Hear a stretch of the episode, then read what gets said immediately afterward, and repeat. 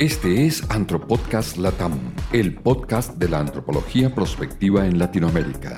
Noticias, historias, personajes, análisis. Antropodcast Latam.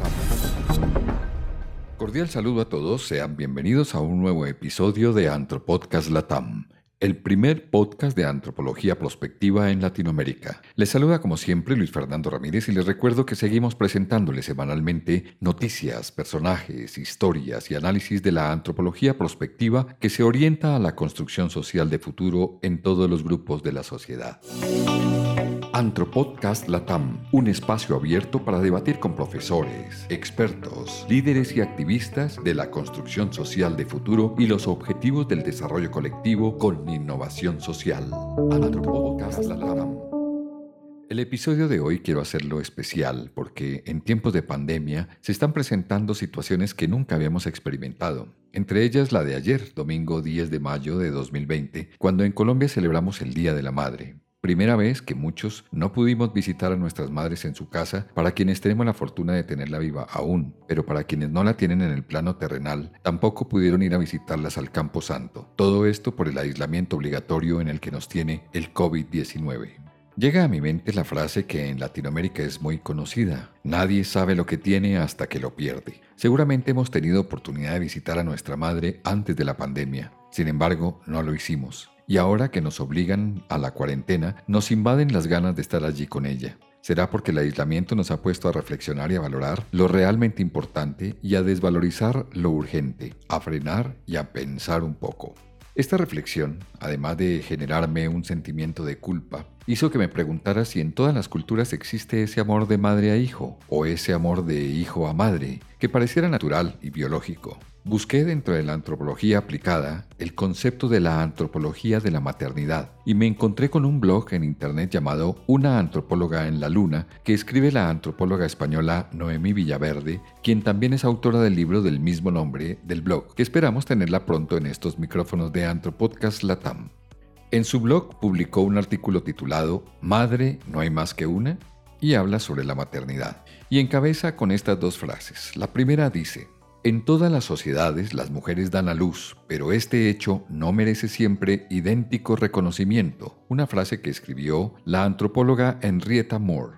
Y la segunda frase dice, para escapar de la lógica de los pechos que darán leche, hay que llegar a formas de aprendizaje cultural más sofisticadas. Y esta frase la escribió la antropóloga también Margaret Mead y algunos apartes del artículo dicen lo siguiente. En la cultura occidental moderna, en la que existe una ideología de la figura mítica de la maternidad, que se entiende como una relación de amor incondicional e instintiva de las madres a los hijos, nos resulta difícil aceptar la idea de que, en otras, la maternidad no se conciba y practique de la misma manera. Esto es, que las madres biológicas no cuiden y no amen a sus hijos como se esperaría de ellas. En nuestra cultura predomina el mito del amor materno, como si se tratara de un sentimiento histórico, universal y propio de todas las mujeres, o un hecho instintivo natural propio de la feminidad de la naturaleza femenina. Según esta creencia, el sentimiento materno se manifiesta desde muy temprana edad, jugando a la mamá, a la casita, a las muñecas, etc. Este engranaje simbólico del amor materno se refuerza por los discursos religiosos, culturales e institucionales y a las que no se ajustan a la norma las acusan de estar derivadas de trastornos mentales o de ser anomalías salvajes o atrasadas. Si nos remitimos a la antropología y a los datos etnográficos, encontraremos culturas diferentes en donde los niños no son representados ni tratados como seres dulces, inocentes y tiernos,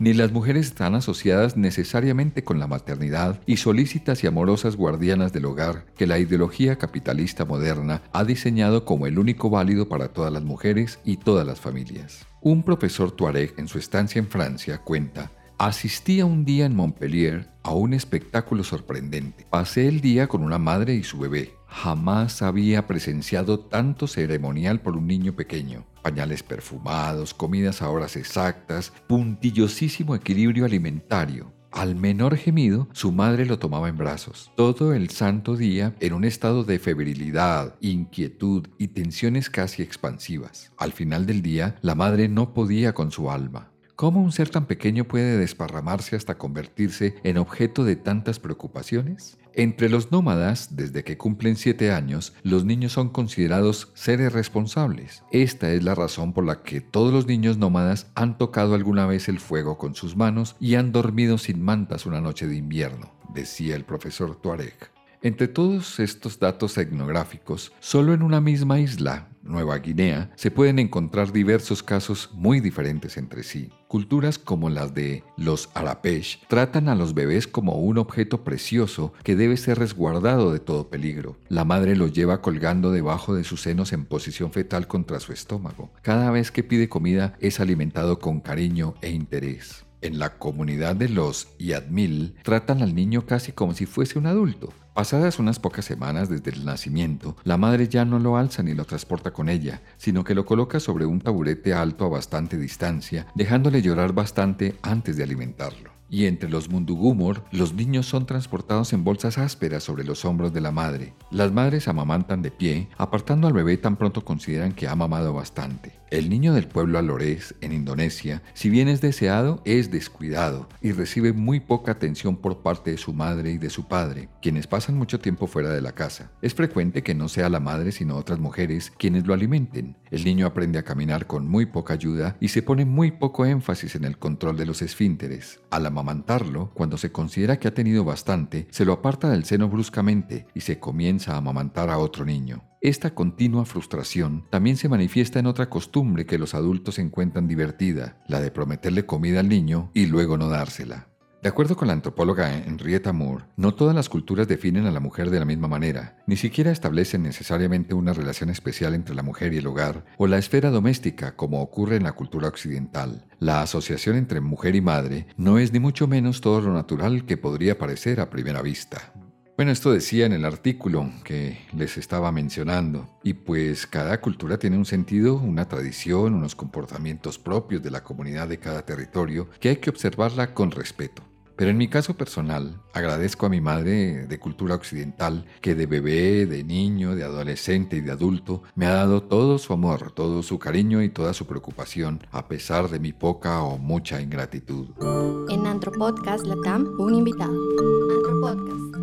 Después de todas estas reflexiones y de todas estas referencias de otras culturas, la invitada a este Antropodcast no podría ser nadie más y nadie menos que mi propia madre. No suelo mezclar mis temas profesionales con los familiares, pero finalmente en lo profesional se reflejan los principios y valores recibidos en casa. Por eso la invitada es mi madre a quien tuve que grabarle el saludo de ayer, pues si le digo que la van a escuchar en Latinoamérica no me habla absolutamente nada. Y le pregunté qué le hacía falta al Día de la Madre, y puede faltarle hoy día salud y cosas materiales, pero respondió lo siguiente.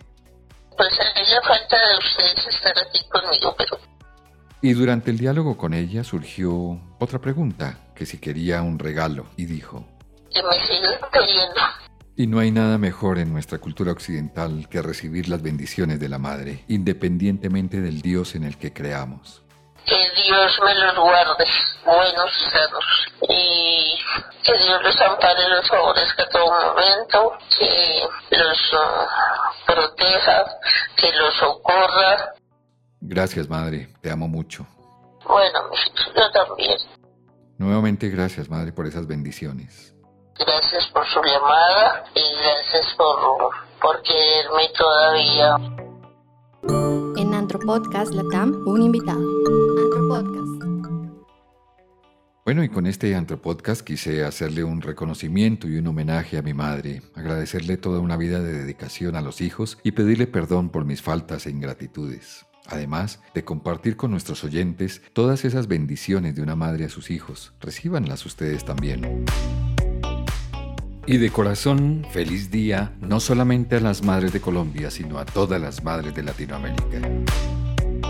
La antropología es el estudio del hombre que abraza a una mujer, lo dijo Bronislav Malinowski.